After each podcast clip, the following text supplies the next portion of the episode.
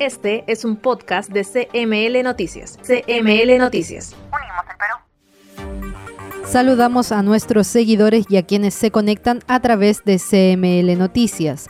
Recuerden seguirnos en Facebook, Twitter y Spotify. Pasamos a revisar las informaciones más importantes de la segunda semana del mes de octubre de este 2020 en el año de la universalización de la salud. 1.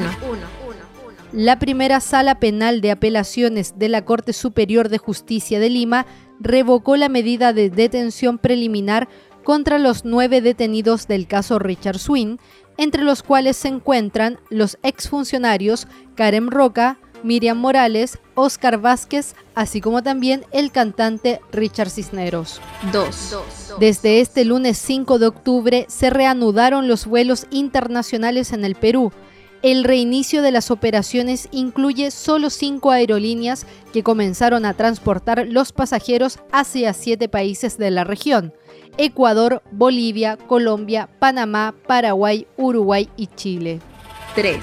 La cifra de casos positivos de coronavirus en el Perú aumentó a 849.371 este domingo 11 de octubre, donde se viene aplicando una cuarentena focalizada dispuesta por el gobierno para evitar la propagación de la COVID-19 en el país. Asimismo, la cifra oficial de fallecidos aumentó a 33.305. 4. La selección peruana inició su camino al Mundial de Qatar 2022 y logró un valioso empate ante su similar de Paraguay en Asunción. Este martes debe recibir a Brasil por la segunda jornada. Todo el análisis de la actualidad de la blanquirroja en nuestro bloque deportivo.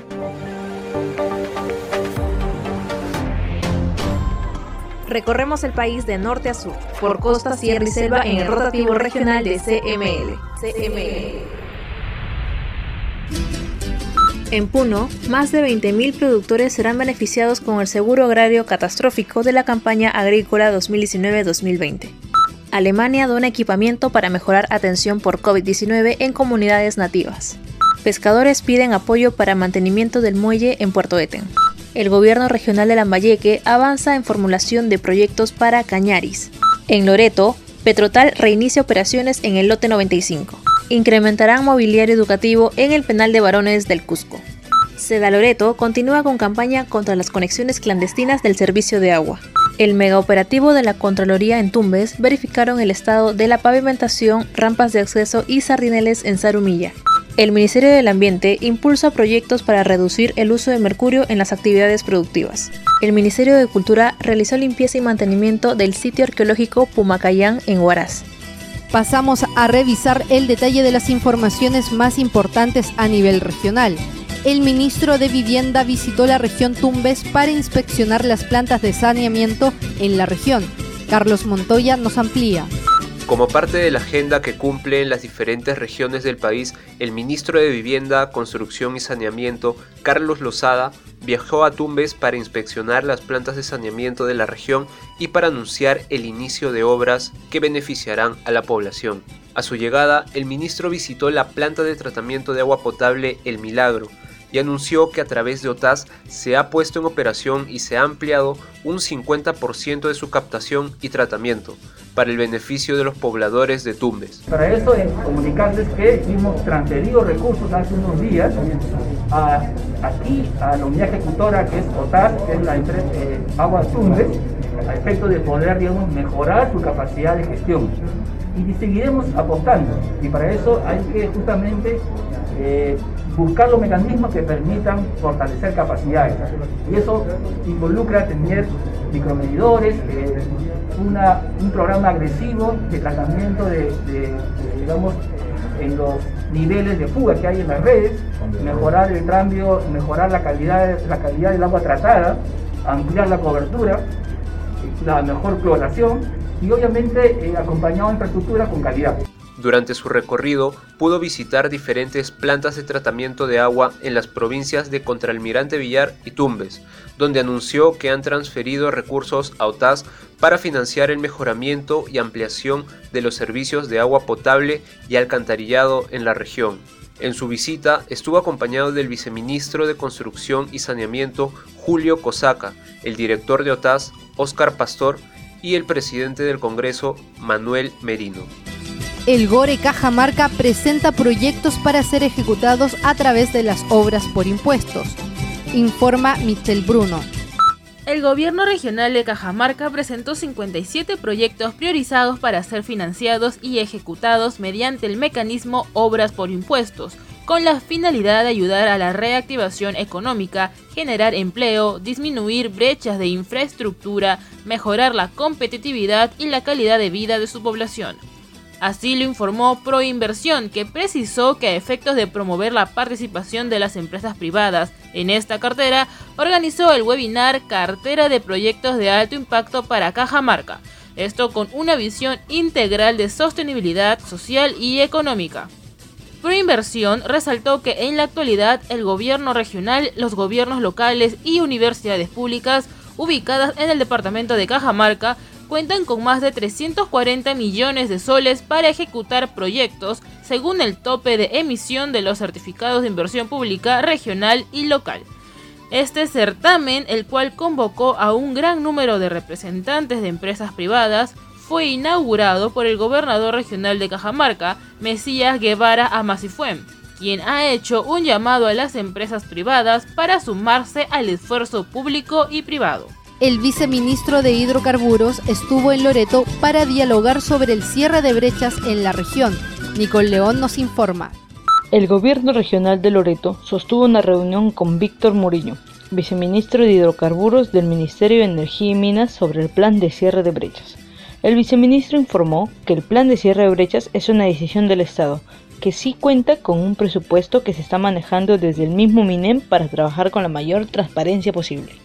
Ayer nos reunimos aquí en Iquitos este, con el señor gobernador y toda su plana gerencial, digamos, este, para llevar adelante, digamos, la, instalación ¿no? del proceso de monitoreo y seguimiento que debemos efectuar este, a, la implementación del plan de cierre de derechas que como usted lo ha señalado, se acaba, o es un tiempo, más o menos un mes, que acaba de publicar.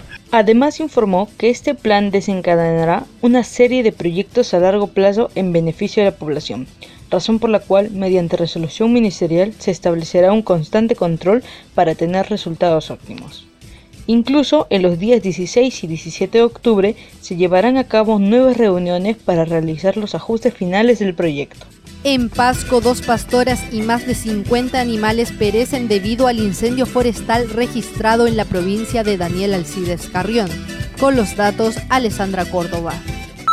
Un incendio forestal de gran magnitud provocó la muerte de dos pastoras y más de 50 animales, entre ovejas y cabras, en el centro poblado de Tangor, ubicado a 30 minutos del distrito de Paucar, provincia de Daniel Alcides Carrión, en el departamento de Pasco.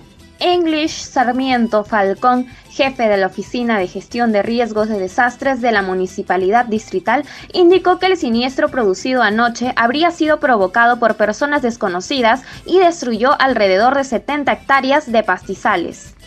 Precisó que las víctimas mortales fueron identificadas como Justina Oritano Chávez, de 49 años de edad, y María del Carmen Baltazar Cornelio, de 18 años de edad. Según el funcionario municipal, un testigo dijo que las mujeres estaban pastando a los animales y al notar las lenguas de fuego intentaron escapar, pero lamentablemente fueron alcanzadas y perdieron la vida. En tanto, una cuadrilla de personas conformada por personal de defensa civil y pobladores locales realizan denodados esfuerzos para sofocar el fuego. La Policía Nacional informó que dos personas fueron detenidas por su presunta vinculación con el siniestro el presidente del Consejo de Ministros, Walter Martos, visitó la región Ayacucho. Piero Irala con el informe. El presidente del Consejo de Ministros, Walter Martos, llegó el último viernes a la región Ayacucho, acompañado del gobernador regional Carlos Rúa y del alcalde de Huanta Renol Pichardo, para supervisar en esta última provincia una acción cívica multisectorial de salud, dar inicio a un proyecto integral de seguridad ciudadana y presentar la botica municipal móvil para detectar casos de COVID-19. Posteriormente, la comitiva se dirigió al centro poblado de Pampay, distrito de Luricocha, donde dieron inicio a las obras de pistas y veredas, financiadas por más de 5 millones de soles del programa Reactiva Perú, que además permite dinamizar la economía local y generar empleo para la población. También inspeccionaron el avance de obras de la construcción del Hospital Daniel Alcides Carrión, que permitirá ampliar la capacidad hospitalaria de la provincia. El proyecto del hospital, que se convertirá en el principal de la provincia de Huanta, está proyectado a terminar a mediados del 2022. Ya hemos conversado con el gobernador para darle las provisiones presupuestales del próximo año, de tal manera que el proyecto no se detenga, explicó Martos.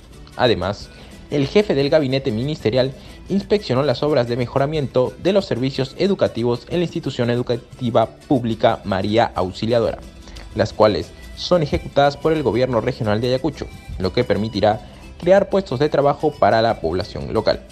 Asimismo, llegó al cuartel del batallón Los Cabitos número 51 para participar en la inauguración de su nuevo comedor remodelado con el apoyo de la Municipalidad Provincial de Huanta. Se acrecienta el conflicto limítrofe entre Condesuyos y Chumbivilcas.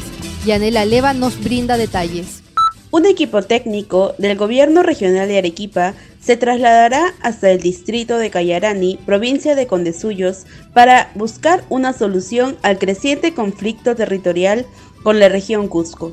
La aprobación del Pleno del Congreso al proyecto de ley que permite la fundación del distrito de Pulpera agravó la tensión entre estos dos territorios, ya que se pretende crear un nuevo distrito cusqueño en suelo arequipeño.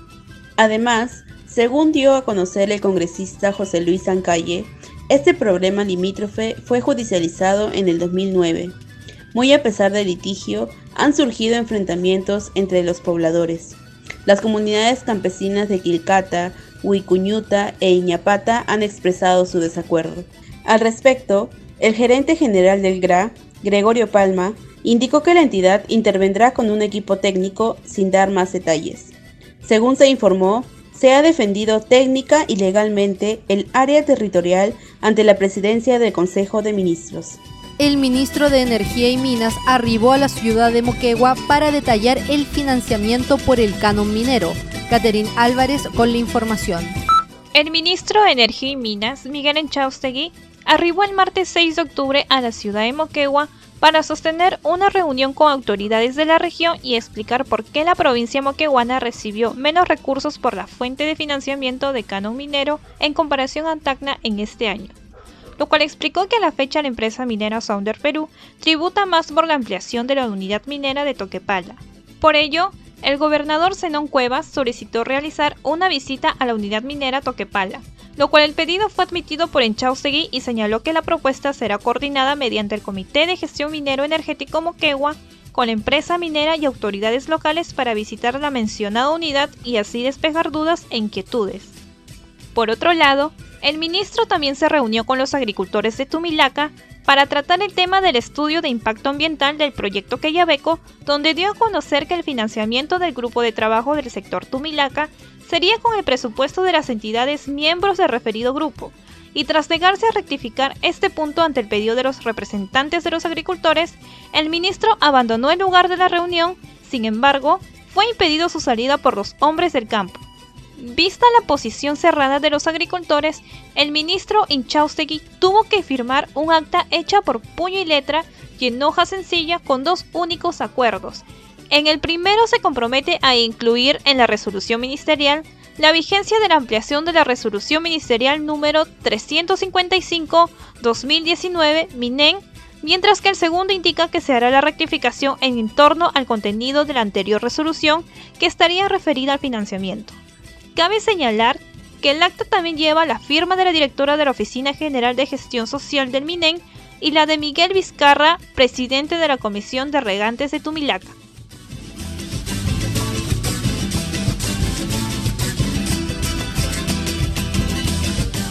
La diversidad cultural se difunde a través de CML Noticias. El proyecto especial Bicentenario de la Presidencia del Consejo de Ministros organiza Cabildo para Comer, presente y futuro de nuestra alimentación. Un encuentro de formato ágil, descentralizado y democrático que se realizará este 14 de octubre a las 8 de la noche a través de la plataforma Zoom y vía Facebook Live, desde la cuenta del proyecto especial Bicentenario.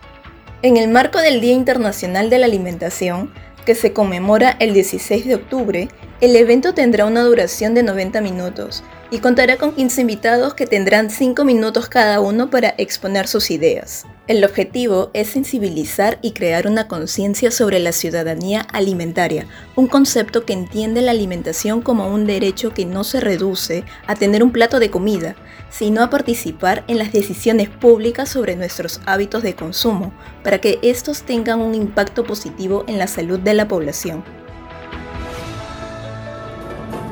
La pelota recorre las canchas del Perú. Deportes en CML Noticias. Paraguay y Perú dieron inicio a las clasificatorias rumbo a Qatar 2022 en esta parte del continente. Perú llegó al Defensores del Chaco no exento de dificultades debido a lesiones, falta de permisos e inactividad de algunos de sus jugadores, pero con la confianza de ser un equipo que viene de participar en un mundial y su campeonar en la Copa América jugada en Brasil el año pasado.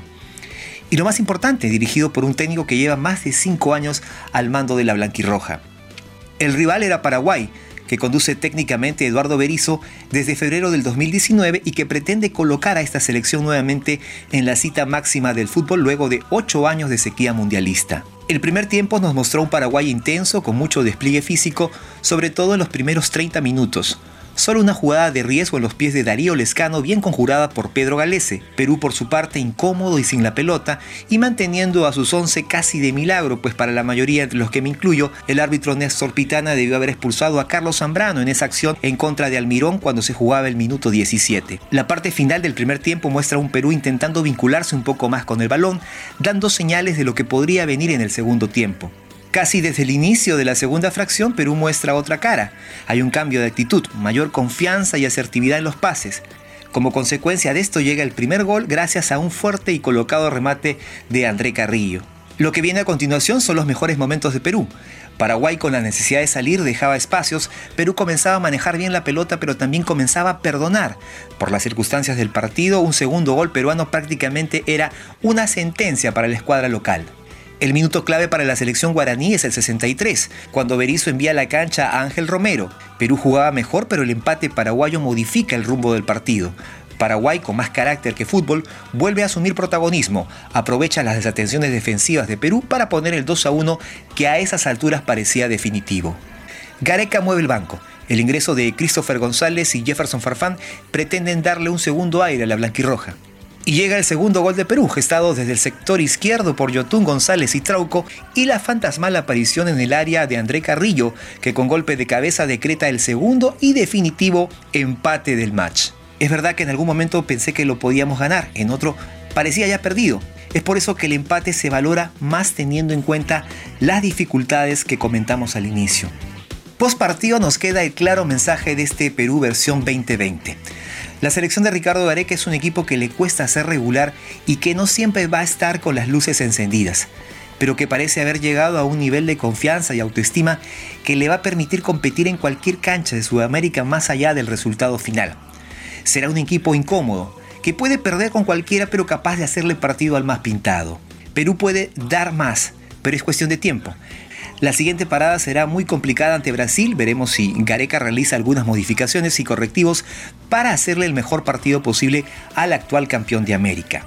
Lo claro es que en la previa se viene un duelo muy atractivo para el hincha peruano y que la consigna del equipo nacional debe ser seguir sumando en la tabla de posiciones de las clasificatorias rumbo a Qatar 2022. Y esta es la segunda fecha de las clasificatorias rumbo a Qatar 2022. Martes 13 de octubre, a las 3 de la tarde, Bolivia ante Argentina. A las 4 de la tarde, Ecuador rivalizará ante Uruguay. A las 5 de la tarde, Venezuela recibe la visita de Paraguay. A las 7 de la noche, Perú ante Brasil en el Estadio Nacional de Lima. A las 7 y 30, Chile ante Colombia en Santiago de Chile. Este fue el bloque deportivo de CML Noticias.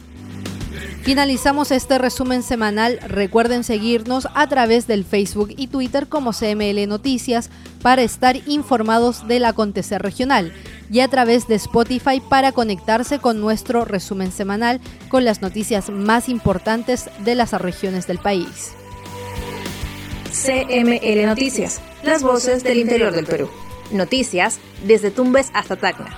Unimos el Perú.